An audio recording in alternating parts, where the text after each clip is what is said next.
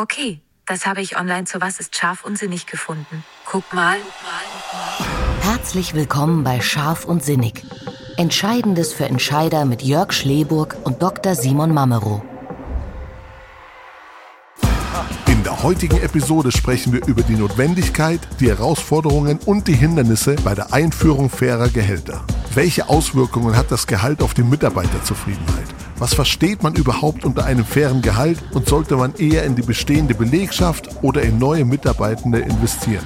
Wir werden es herausfinden, jetzt und hier bei Scharf und Zinnig.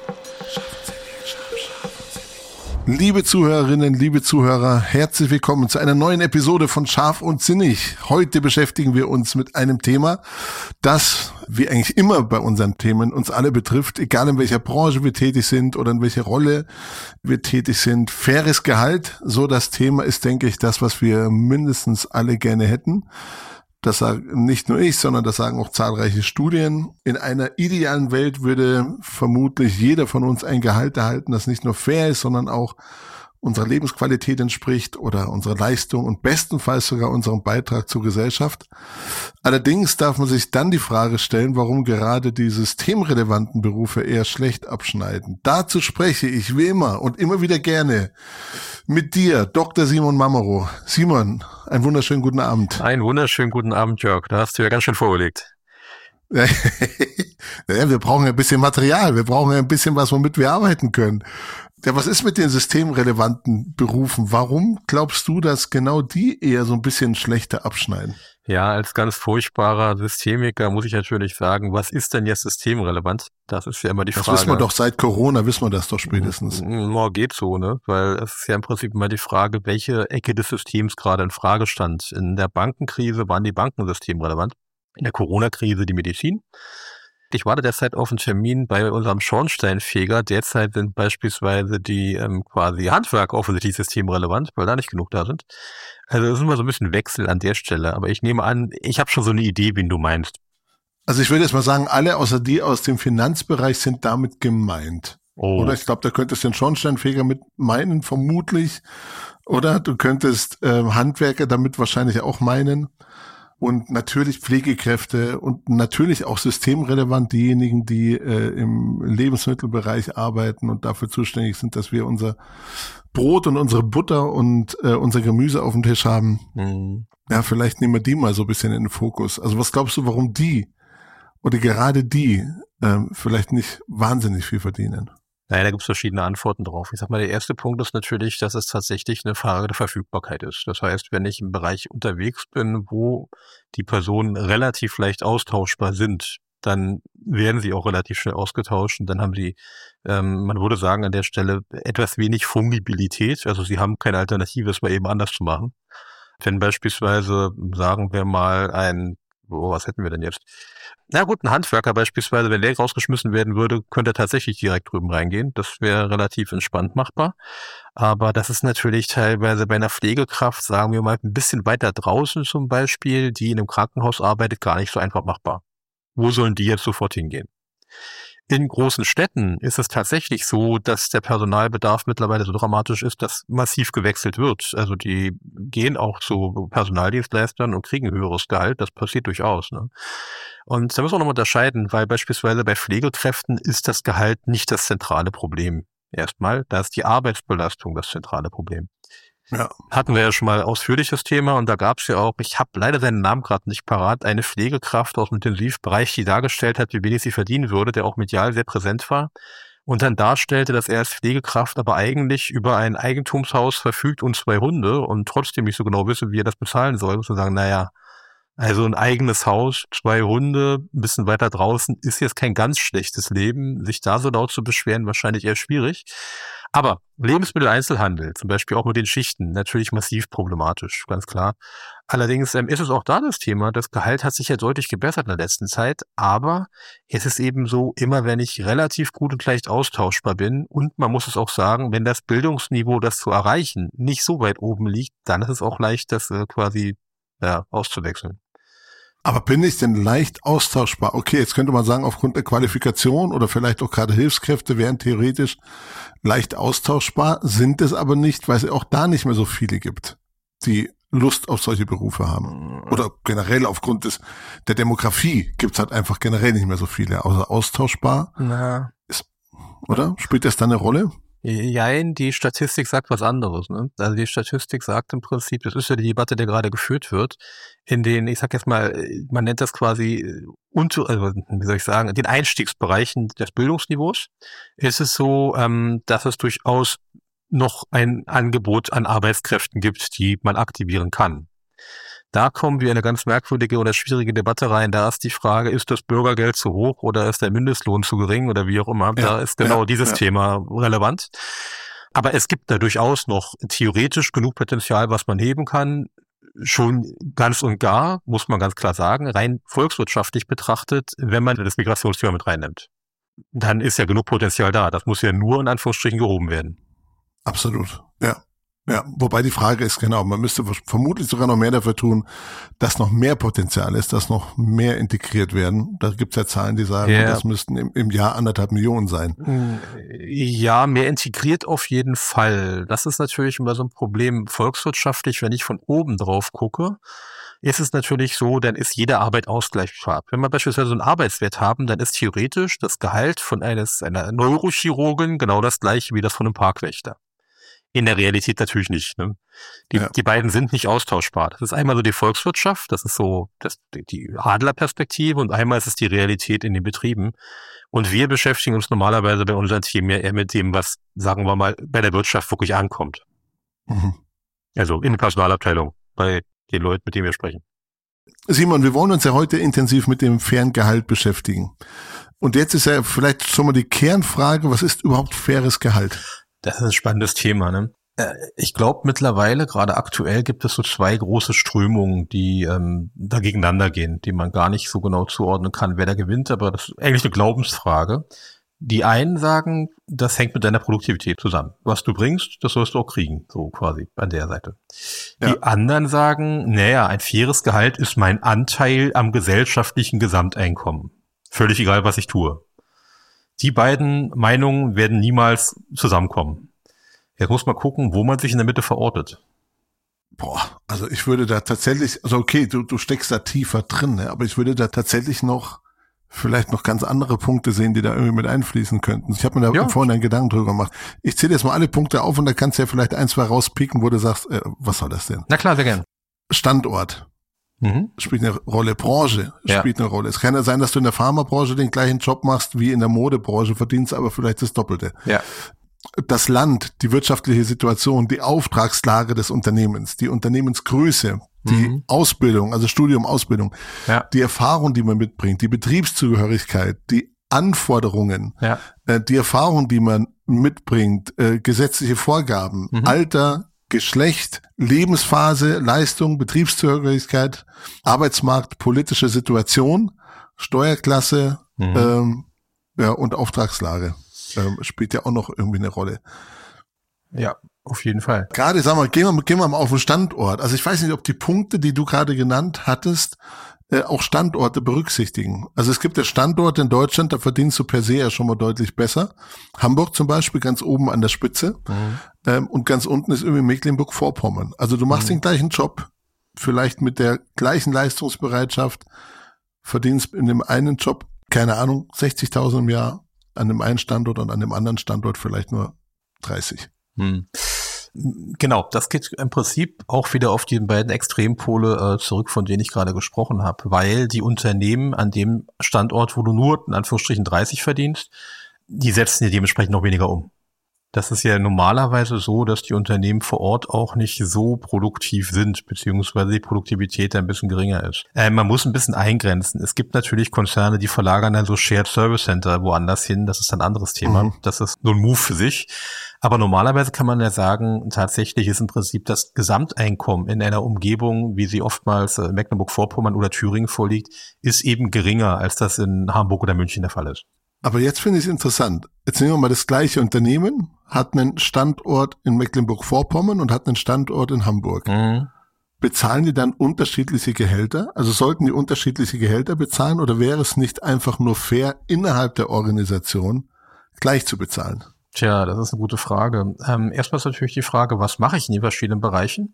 Vor ein paar Jahren war das zum Beispiel mal die BASF, die tatsächlich in Ludwigshafen äh, klassisch produziert, also klassische Chemieproduktion betreibt und in den Shared Service Centern halt Abrechnungen für Payroll und irgendwie, ich glaube, Dienstreisenabrechnung betrieben hat. Das sind natürlich verschiedene Tätigkeiten. Insofern haben die auch die Tätigkeiten, die günstiger sind, woanders hin verlagert.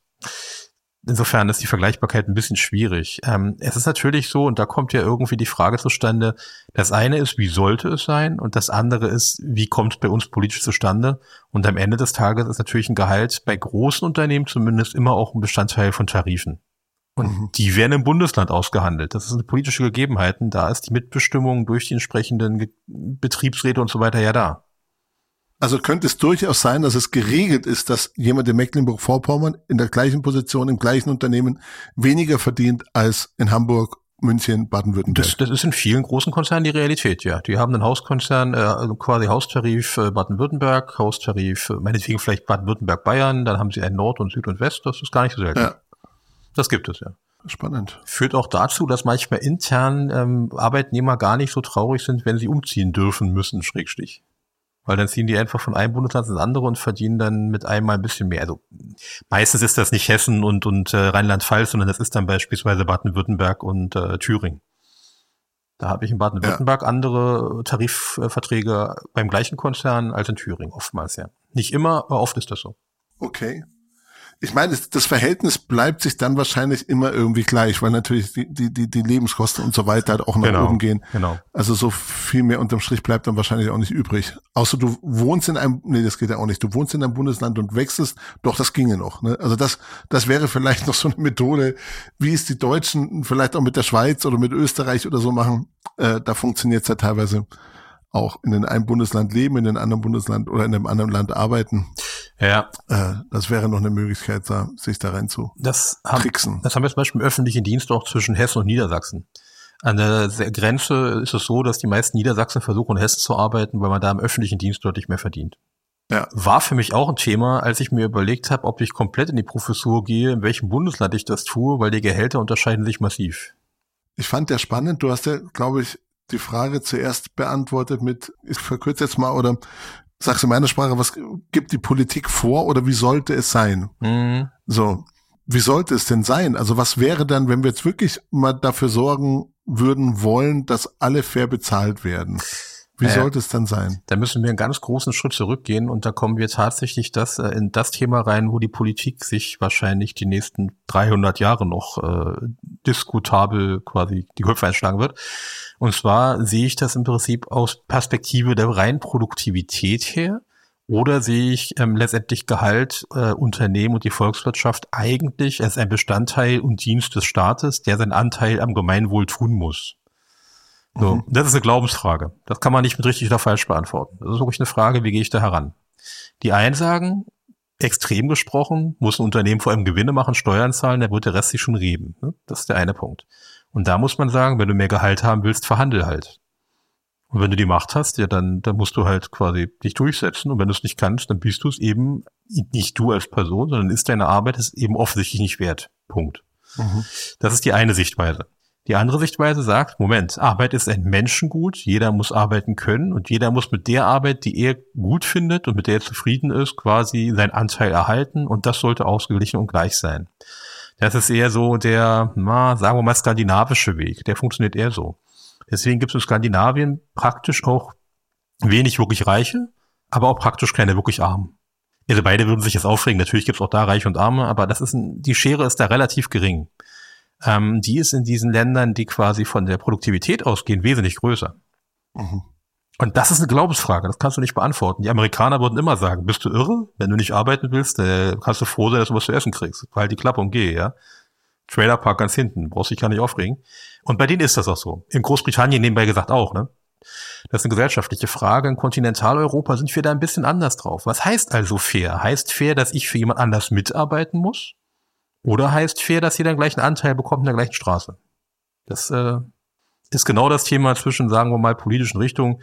Große Blöcke der CDU und FDP auf der einen und auf der anderen Seite große Blöcke der Grünen, der SPD und der Linken.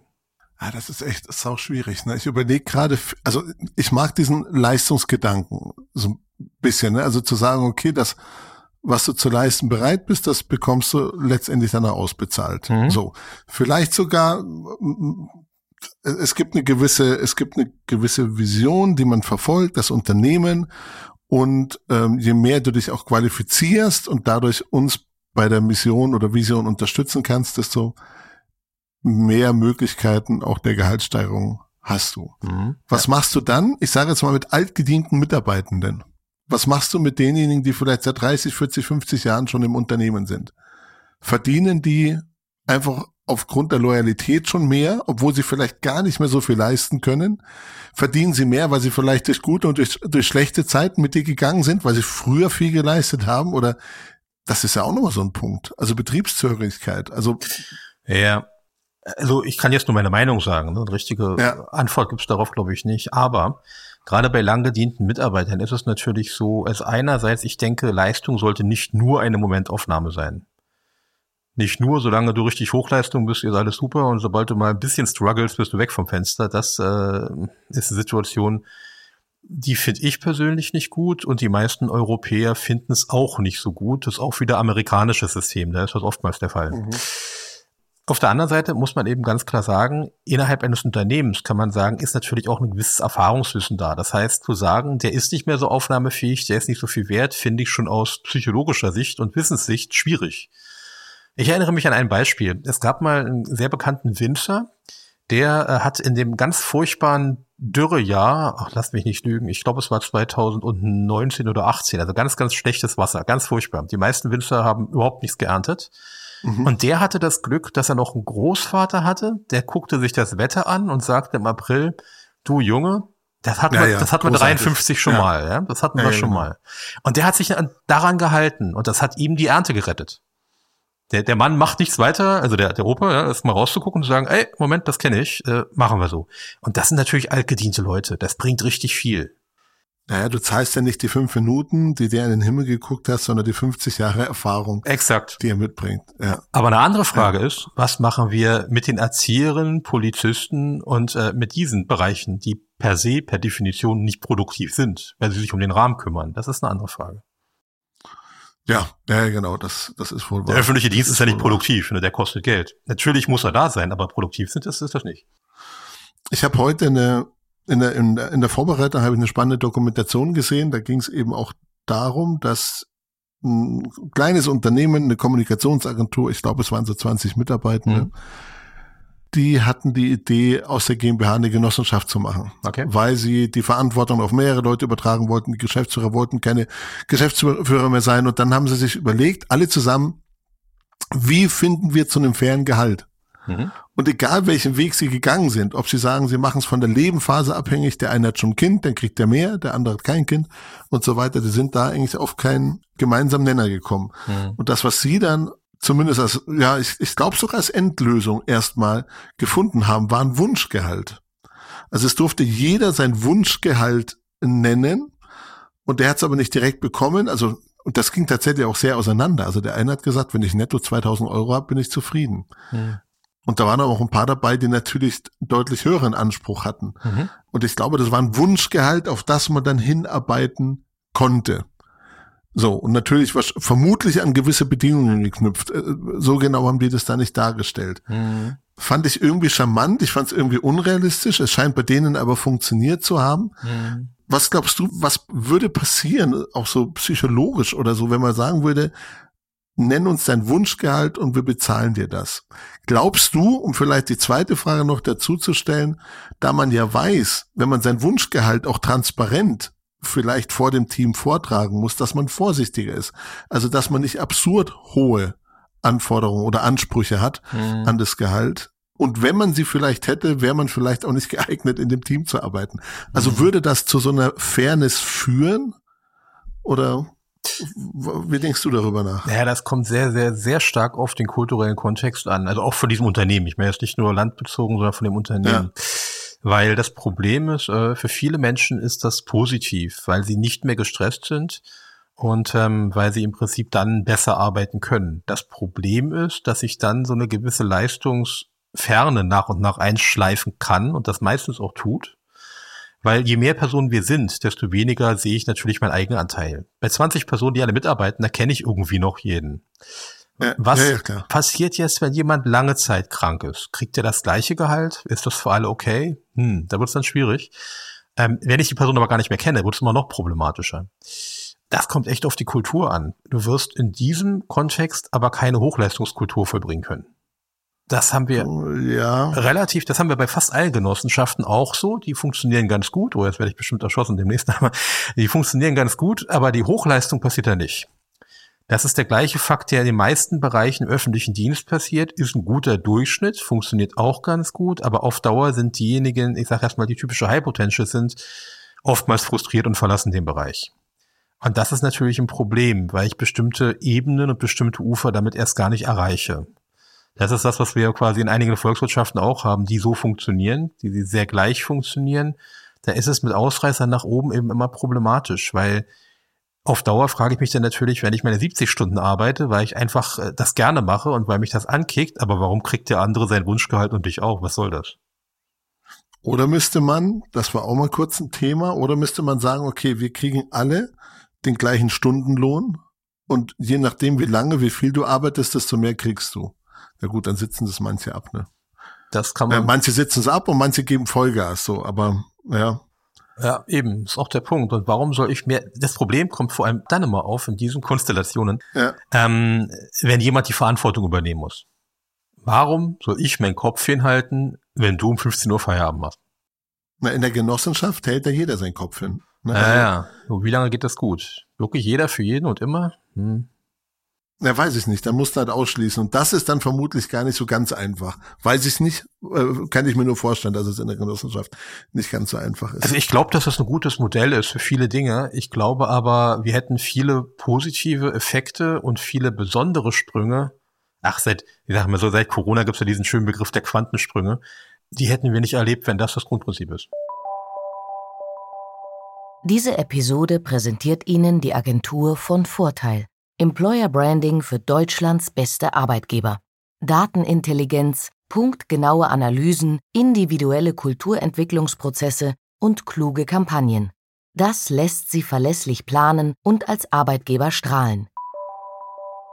Jetzt sind wir irgendwie so ein bisschen ähm, zu den Genossenschaften gekommen, mhm. aber auch zum Thema Transparenz in der Gehaltspolitik. Ja.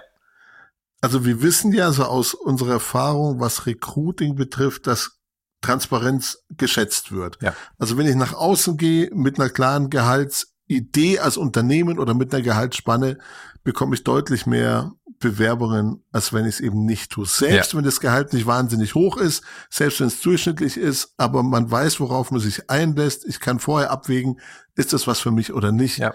Also das scheint zu funktionieren. Mhm. Viele Unternehmen scheuen es, weil sie sagen, ja gut, dann wissen ja die anderen ja auch schon, was der Neue dann in etwa verdient. Und vielleicht gibt es ja ein paar, die mehr verdienen, ein paar, die weniger verdienen und deswegen machen wir es besser nicht. Mhm. Du hattest vorhin noch Skandinavien erwähnt. Ich glaube, in Finnland ist es so. Ich weiß nicht, ob in den anderen Ländern auch. Da gibt es tatsächlich eine Webseite. Da gibst du den Namen ein. Du gehst auf die Webseite, gibst den, gibst den Namen deines Nachbarn ein und dann weißt du genau, was der verdient. Ja. Sogar sogar statistisch die letzten zwei, drei Jahre kannst du dir auch noch irgendwo anschauen. Ja. Also maximale Transparenz. Mhm. Ehrlich gesagt, ich weiß oder ich könnte mir vorstellen, dass es gut ist. Ich persönlich für mich wollte es aber nicht. Mhm. Ich wollte nicht, dass jeder mein Gehalt sieht. Mhm. Also vermutlich anders sozialisiert, ähm, wie man halt in Deutschland so ist. Mhm. Ähm, was hältst du von, von mehr Transparenz oder generell von Transparenz ja, in dem Bereich? Gute Frage. Äh, tatsächlich ist es so, äh, also erstmal Transparenz, Kommunikation nach außen. Was ist quasi gerade die Einstiegsjobs? Was sind die wert? Ja, definitiv sinnvoll. Ab einer gewissen Ebene, gerade mal sagen wir bei akademischen Potentials, ja, nach zehn Jahren Berufserfahrung ist das nicht wichtig. Das erklärt man sowieso in den ersten drei Sätzen ab und dann guckt auch keiner komisch, da weiß man, worum es geht und dann ist es relativ schnell geregelt. Das sind ja eher normalerweise so Personen, die sehr selten den Job wechseln, das eigentlich gar nicht wollen oder Einstiegsgehälter, wo das so eine Rolle spielt. Ähm, als Abteilungsleitung irgendwo, da weiß man ja schon so ungefähr, was ich haben will und entweder ich krieg's oder eben nicht. Ne? Also das, das ist relativ simpel. Diese Transparenz äh, funktioniert in diesen Kulturen ziemlich gut funktioniert aber auch unter anderem ziemlich gut, weil man da diese Nähe schätzt. Das ist ja bei uns schon so, als ich beispielsweise so sozialisiert, ja, ich mittlerweile nach drei Jahren finde ich meinen Nachbar ganz in Ordnung, das passt auch, wir reden auch über einzelne Dinge, aber ich schätze nicht, dass der mir sagt, wann ich wie vielleicht eventuell meinen Rasen zu mähen habe und wie mein Baum auszusehen hat. Da sage ich dem, ja. mein Freund, das ist mein Baum. Wenn er dir nicht gefällt, guck woanders hin. Das würde man so in diesen Gesellschaften nicht sagen. Da ist die Meinung meines Nachbarn irgendwie wichtig. Und da muss ich zugeben, mir nicht. Das heißt, du kannst natürlich, und das ist passiert bis Skandinavien gerne mal, da werden auch beim schulischen Bereich, wenn bei PISA-Vergleichen gerne mal irgendwelche Dinge rausgezogen und der Rest der Gesellschaft wird quasi ignoriert, was so dazugehört. Also ich finde es bei uns schwer durchsetzbar, weil man automatisch versuchen würde, irgendwelche Schlupflöcher zu finden, damit das nicht jeder mitkriegt. Und wir haben mhm. in Deutschland ein großes Problem. Wir haben rein kulturell eine Neiddebatte. Neid ist bei allen Menschen, die was zu tun haben mit Leistung, immer ein Thema. Neid ist in Deutschland ein Thema, ja. Bekannterweise. Das ist in anderen ist Ländern Neid nicht, nicht so. Generell, ist Neid nicht generell vielleicht sogar das Thema in dem Bereich? Also generell, es kann ja sein, dass du ein Gehalt erhältst und grundsätzlich zufrieden bist. Du erfährst dann irgendwo nach zwei, drei Jahren, dass ein Kollege von dir, der dir gegenüber sitzt, die gleiche Arbeit macht, vielleicht ein Tausender mehr verdient. Und ab dem Moment wirst du unzufrieden. Ja, richtig. Ist ein Thema. Und also Vergleich ist der Dieb der Freude, ist ein Zitat, ich glaube von Roosevelt. Sehr schön. Das, ehrlich gesagt, kennt ja jeder irgendwo. Ja. Das ist ja generell, das begleitet einen ja vermutlich auch so im Alltag, ne? Weil du siehst ja, äh, du siehst so viele Menschen, die nach außen glücklich erscheinen, mit Kindern und die Sonne scheint und die waren hier in Urlaub. Das ist gerade in Zeiten von Social Media ist es natürlich noch viel extremer geworden, mhm. weil die mhm. Welt natürlich noch viel fantastischer aussieht, die man darüber wahrnimmt.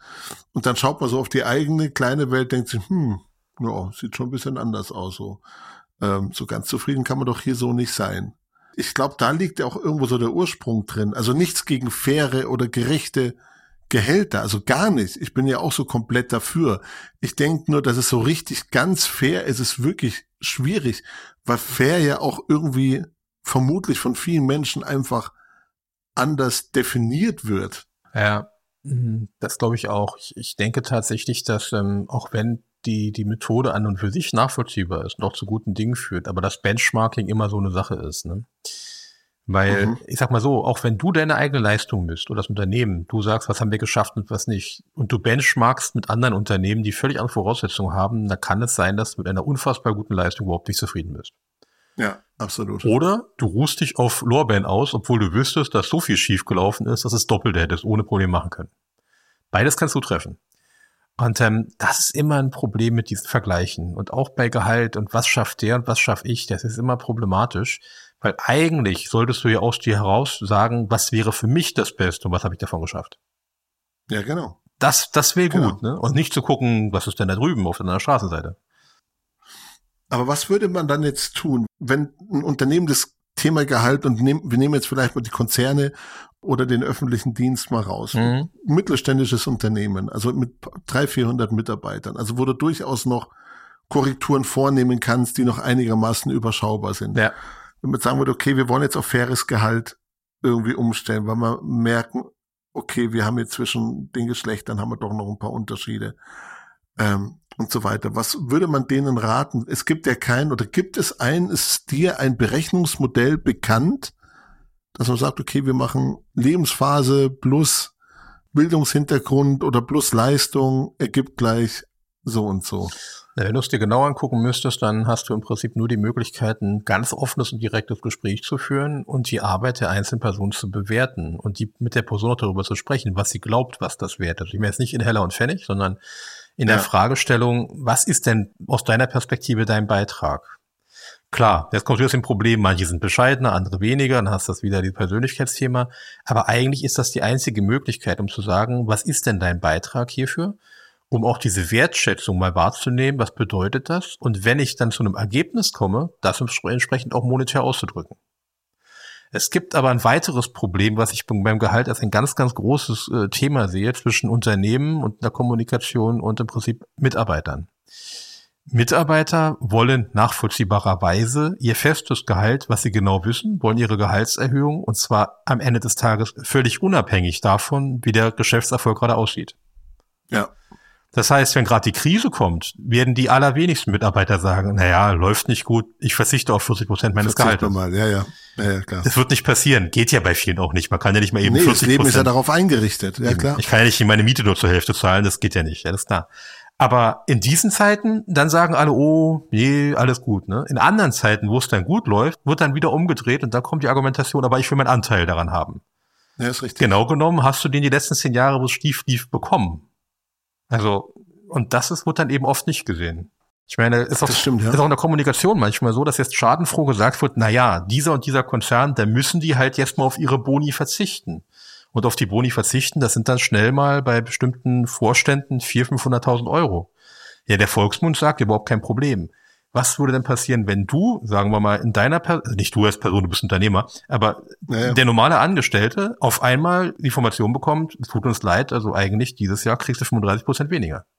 Dann möchte ich sehen, was passieren würde. Ja, dann würde ich wechseln. Vermutlich. Relativ schnell, klar. Oder Ja. dich zumindest sehr aufregen, wenn die Krise gerade so ist, dass du nicht wechseln kannst, dann wäre zumindest, äh, ich sag mal, der Aufschrei groß. Das ist nachvollziehbar, wird aber in guten Zeiten gern vergessen. Ja, ja, korrekt. Korrekt. Und dann stehst du ja auch noch im internationalen Vergleich. Ja. Also zahl man dem Top-Manager einfach mal so weniger, einfach mal so in Anführungszeichen Krise geht das dann vielleicht auch nicht anders. Aber mach das mal. Ich, ähm, So, dann ist er weg, weil er woanders in den Staaten das Thema vielleicht nicht, nicht existiert. Und sowieso bessere Gehälter bezahlt werden. Ich habe heute eine ganz interessante Statistik gesehen und da war ich, da war ich selbst überrascht und ich habe nachgeguckt, ob das wirklich stimmt. Ich bin ja in einem Kurs derzeit, ähm, da wird ein Unterricht gegeben für interkulturelles Management. Und da wurde gesagt, welche Industrie welche, welche, welche Tätigkeit oder was für eine Grundeinstellung ist in welchen Ländern besonders stark ausgeprägt. Und ich habe festgestellt, dass das Thema Arbeit und Arbeitsrelevanz in Deutschland bei den internationalen Vergleich von 21 Ländern auf dem zweitletzten Platz war. Also von wegen, wir arbeiten uns zu Tode, das ist nicht richtig. Ne? Also im Vergleich mit internationalen. Momentan stimmt das nicht. Mhm. Das ist so eine Geschichte aus der Vergangenheit. Äh, Das ist nicht so. Ich war überrascht, ich habe es geprüft, aber es stimmt tatsächlich. Es ist, ähm, in vielen anderen Ländern ist das wesentlich, wesentlich mehr Aufwand und wesentlich stressiger. Wer, wer, wer ist da an der Spitze? Weißt du das noch? Äh, tatsächlich waren das kleinere Länder, es, es war auch sowas wie Algerien und äh, Ägypten, wo quasi man auch komplett arbeiten muss, um sich überhaupt ernähren zu können, aber auch im Mittelbereich, ähm, wo wir quasi uns mal links und rechts umgucken. Es ist auch so, dass die beispielsweise in, in Rumänien, Bulgarien einen deutlich höheren Stellenwert hatte, als in Deutschland der Fall war. Mhm. Also das Thema, man ist hier etwas satt, äh, scheint international statistisch nicht falsch zu sein. Ich habe mal nachgeschaut, weil wir gerade bei Statistik sind, in welchem europäischen Land am besten bezahlt wird. Mhm. Was glaubst du? Luxemburg. Ja, okay, ist, ist glaube ich, an, an zweiter Position. Liechtenstein. Hm, okay, ja. Ist also ein Durchschnittsgehalt von 16.000, 60.000 Euro netto im Jahr. Hm. Deutschland liegt so bei 24.000 äh, oder für aufgerundet 25.000 netto im Jahr. Und Ach so, netto, ja, Eines der, Sch- ja, ja, genau. Eines der Schlusslichter ist dann Polen mit 9.254. Hm, okay. Nee, Ich war gerade vom Netto irritiert, weil das, ja, ja, aber ja, kommt hin, klar. Nee, genau, netto. Also eine, ein, ein Punkt noch, der mir noch durch den Kopf geht und ich habe da eine relativ klare Meinung. Ich habe aber dazu keine Statistik gefunden. Ähm, wir wissen ja, dass die, dass das Gehalt natürlich auch eine Auswirkung auf die Mitarbeiterzufriedenheit und die Mitarbeiterbindung Mhm. hat und dass natürlich die Betriebszugehörigkeit bei einem guten Gehalt äh, höher ist, äh, sprich die Fluktuation natürlich auch nach unten geht, wenn die Mitarbeiter ordentlich verdienen. Mhm. Jetzt stellt sich ja die Frage, investiere ich in neue Mitarbeiter oder investiere ich in die vorhandenen und bezahle die einfach besser? Also wenn ich sage, ich bin noch nicht auf einem fairen Ja. Level, ich könnte da noch Gas geben. Ich habe nichts dazu gefunden, was in Richtung Produktivität geht, was sich fürs Unternehmen besser auszahlen würde. Mhm. Ich würde tatsächlich auf Mitarbeiter, auf den Mitarbeiter gehen, ähm, weil Du meinst die Bindung, also der, die schon da sind, oder? Ja, ja, genau. Ich, ich würde, wenn, dann eher da mehr ausschütten oder das Gehalt bisschen nach oben schrauben. Ähm, weil die kenne ich schon, die sind dann nun mal da, die kennen die Prozesse. Wenn das der einzige Grund ist, warum sie vielleicht gehen möchten, dann würde ich auf jeden Fall auf die Mitarbeiter gehen. Mhm. Mhm. Erstmal würde ich noch kurz einschränken. Es kommt eben diese, diese Geschichte mit äh, Gehalt ist ein Bindungspunkt. Ja, wenn, ähm, es gibt aber einen ganz klaren engen Zusammenhang zwischen Gehalt und ich nenne jetzt mal Stresslevel. Weil ja. es eben ein Stresslevel gibt, da hilft hohes Gehalt auch nicht mehr. Da ist dann quasi vorbei an der Stelle, da, da würde sich das entkoppeln. Aber äh, sonst würde ich auch tatsächlich sagen, äh, definitiv eher die Mitarbeiter, wobei ich sage eher die Mitarbeiter, weil A halt ein großer Punkt ist und die ewige Änderung für viele Organisationen zurzeit zumindest, ähm, also eine Änderung ist schon gut, aber eine komplette Durchmischung ist äh, unfassbarer Stress, der meistens dazu führt, dass die Produktivität erstmal aufhört. Und neue mit viel mehr Gehalt einzustellen beispielsweise ist etwas, was auch mit den bestehenden Strukturen meistens zu, äh, zu Unfrieden führt, führt logischerweise. Genau, ja genau, genau. Und man kann ja auch dazu sagen, wenn wir ganz kurz nochmal auf das transparente Gehalt zurückkommen, mhm. es ist zwar nicht so transparent, was mein Kollege im Unternehmen verdient, außer schon über Konunu, aber so generell, was man in verschiedenen Branchen oder verschiedenen Unternehmensgrößen verdient, das kannst du durchaus auf gehalt.de oder anderen Plattformen schon, schon ganz gut recherchieren. Ja, ich sag mal so, nein, es ist nicht transparent, aber sind wir doch mal ehrlich. Auch wenn es früher mal in den Verträgen verboten war, über das Gehalt zu sprechen, im Fahrstuhl ist es doch passiert. Natürlich wusste man ungefähr, was die da so nebenan verdienen. So eine Idee hatte man schon. Ja, ja, ja, genau, genau. Es gibt ja immer die, mit denen man ein bisschen näher ist und mit denen man immer regelmäßig essen geht. Genau, ja. Also. Ja, ja. Das, das ist, ist war ja nicht realistisch zu sagen. Das darfst du auf gar keinen Fall irgendwem sagen. Das äh, stand da auf dem Zettel, aber ne, also das war, war ja nicht der Realität. War ja nicht die Realität. Ja, ist richtig, ist richtig. Na, ich denke auch, weil wenn du, wenn du neue Mitarbeitende einstellen würdest, du müsstest ja dann bessere Gehälter bezahlen, mhm. weil du eben durch den Fachkräftemangel, durch die Vergleichbarkeit und so weiter äh, sie sonst auch nicht bekommst und dann entsteht eben auch Unruhe innerhalb der Organisation. Ja, auf jeden wenn, Fall. Auf jeden wenn du Fall. das sogar noch transparent ausschreiben würdest, dann entsteht tatsächlich ein Problem. Ähm, Vor allem haben wir genau. dann eine massive Wanderung, weil dann diejenigen werden dich verlassen, die woanders dann die neuen Mitarbeiter sind und dann hat auch keiner was gewonnen, weil das allgemeine Level sich eh erhöht. Mhm. Dann kündigt ja. der, der bei mir, geht nach drüben und der von drüben kommt zu mir und dann haben wir quasi doch alle mehr bezahlt, nur haben wir quasi die Mitarbeiter getauscht. Ja, ist richtig. Insofern fair würde ich immer sagen, ist mal die Frage, also einerseits transparent, zumindest der Person, mit der ich spreche gegenüber. Also dass ich sage, okay, du und ich, wir haben darüber gesprochen, das ist dein Gehalt, damit warst du zufrieden und das gilt meinetwegen für nächstes Jahr, danach reden wir neu, das kann man ja machen, man kann ja einmal im Jahr darüber sprechen. Würde ich auch tun, das würde ich ganz transparent halten und wenn derjenige damit zufrieden ist, dann sind diese internen Vergleiche eigentlich auch müßig. Mhm. Weil warum machst du es mal unzufrieden, wenn jemand anders verstehe ich nicht. Also das ist so hm, schwieriges, schwieriges Ansinnen. In Konzernen, ja, da ist es halt so, aber. Inwiefern glaubst du, sind Unternehmen dafür verantwortlich, dass Mitarbeitende ihren Lebensunterhalt bestreiten können. Mhm. Also in welcher Lebensphase, mhm. ähm, was sie sich für einen Standard schon aufgebaut haben und so weiter. Ist das, hat das ein Unternehmen zu interessieren oder nicht? Kommt auf die Kultur an. In kleineren Unternehmen irgendwie schon, weil in kleineren Unternehmen natürlich auch immer, sag mal, Unwuchten, wenn irgendwas nicht stimmt, schnell zu einem ernsthaften Problem führt die sind ja dann doch im besseren, also im, im besseren Sinne familiär aufgestellt. Und wenn natürlich einer ein Problem hat und das liegt tatsächlich an der Gehaltsstruktur, dann muss man da was tun und da wird auch keiner böse sein. Ähm, in größeren Unternehmen ist es so, dass das hat Keynes mal gesagt, als er seine Theorie aufgestellt hat, vom Arbeiten, du musst vom Arbeiten leben können, einigermaßen sorgenfrei. Das heißt, du musst sagen können, ich kann davon existieren, das funktioniert auch soweit und damit komme ich so weit klar mit soweit klar. Und dann kommen wir wieder zu dem, was du gerade sagst. Das sind natürlich Werbebilder und ich lief herum auf Mauritius nicht machbar. Das ist logisch. Da auf Mauritius wird schwierig. Aber ähm, dass man sagen kann, ich kann mir meine normalen Tätigkeiten leisten, ich kann mir meinen, was weiß ich, äh, zweimal im, im Monat ins Restaurant gehen, das, das geht alles. Das sollte man irgendwie schon gewährleisten. Jetzt würde. Aber wird es dann nicht auch unfair? Also wenn ich sage, ich, ich muss eine, eine, eine Mutter bezahlen, die drei Kinder hat, also die Familie hat, drei Kinder hat, ja. der muss ich mehr bezahlen als eine Person in der gleichen Position, die aber vielleicht alleinstehend ist und in einer, in einer Einzimmerwohnung. Ja, dann, dann wird es auf jeden Fall unfair. Und aus meiner persönlichen Perspektive ist es ein Fall für die Gesellschaft und nicht für Unternehmen. Das heißt? Ja, das muss im Prinzip meines Erachtens an der Stelle das Kindergeld regeln und so weiter. Also es gibt ja genug Steuern. Gäbe es die nicht, müsste man neu drüber nachdenken. Gäbe es ja. quasi Steuersätze, wie das in Texas der Fall ist, wo es sehr wenig Steuern gibt, dann muss ich mir als Unternehmen quasi Gedanken darüber machen, ob mich die Anzahl der Kinder meiner äh, Mitarbeiter interessiert und ob ich dafür so eine Art Unternehmenskindergeld einfüge. So eine Modelle gibt es in solchen Ländern, aber die Notwendigkeit sehe ich ehrlich gesagt in Deutschland nicht. Mhm. Dafür haben wir genug Möglichkeiten und Optionen und äh, quasi Umlagen, die das eigentlich regeln. Von Pflegeumlage bis zum, ja. Okay. Wenn wir das jetzt so zu, zusammenfassen wollen, was haben wir dann, zu welcher Erkenntnis sind wir dann heute gekommen? Dass wir eigentlich darüber reden müssen, was ein faires Gehalt ist, ohne dabei zu ideologisch zu werden. Ja. Meinst du, das wird noch zu wenig getan? Ja. Meines Erachtens läuft das hauptsächlich ideologisch ab. Aktuell zumindest. Mhm.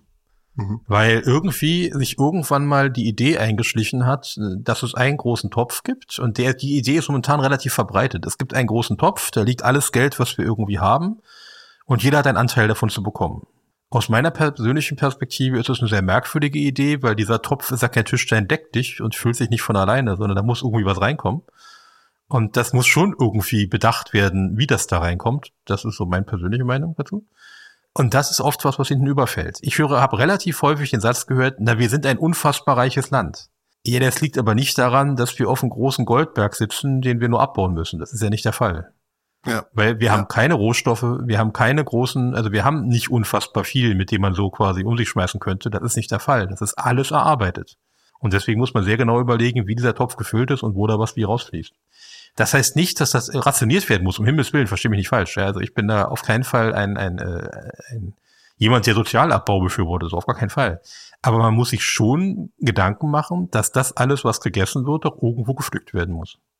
Glaubst du, nochmal kurz ein absurder Gedanke, dass Gehalt gesetzlich geregelt werden müsste? Also noch mehr als es eh schon. Also äh, äh, äh, ja, weiß ich nicht. Nee, ich muss ne? gerade also, lachen.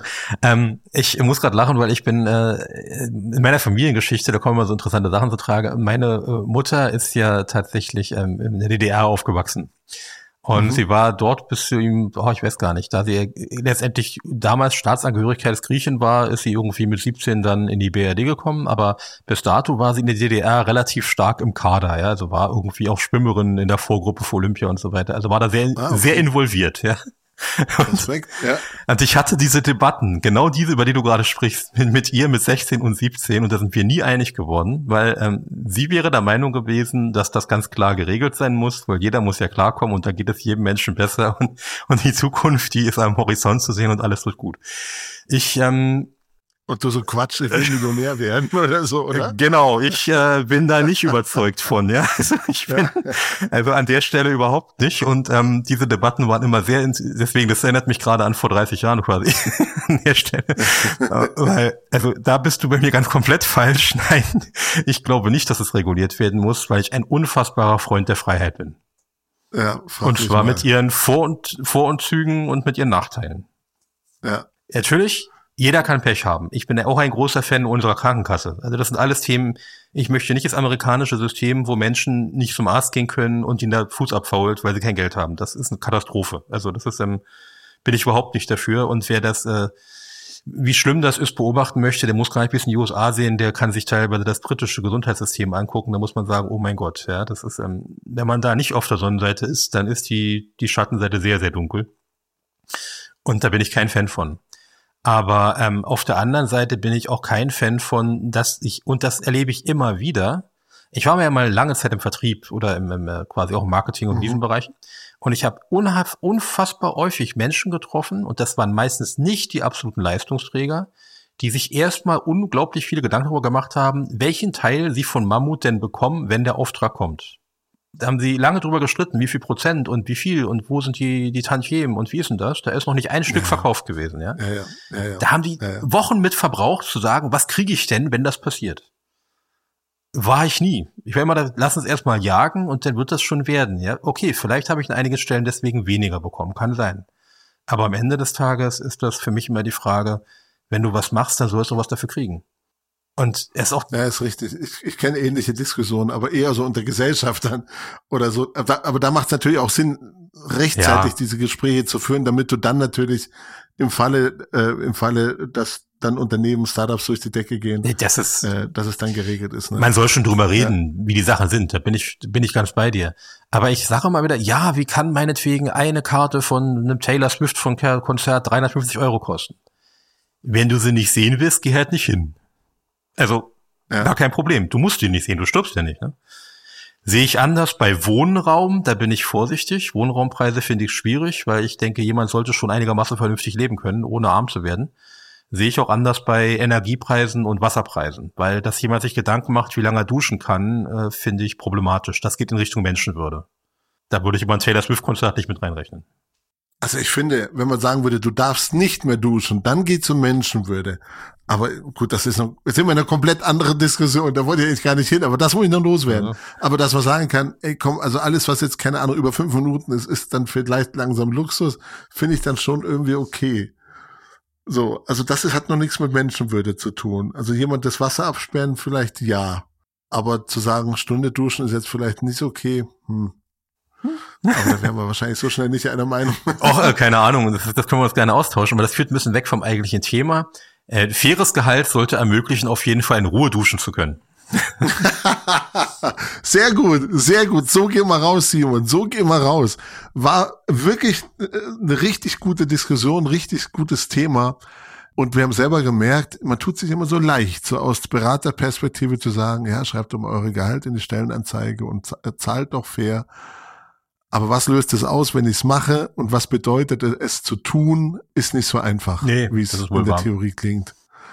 Genau. Wird uns immer wieder mal beschäftigen, bin ich mir ganz sicher. Simon, ganz lieben Dank ja. ähm, und noch einen wunderschönen Abend. Den wünsche ich dir auch. Vielen Dank. War eine spannende Geschichte. Danke dir. Danke. Diese Episode wurde Ihnen präsentiert von der Agentur von Vorteil. Employer Branding für Deutschlands beste Arbeitgeber. Mehr über uns finden Sie unter www.vonvorteil.de.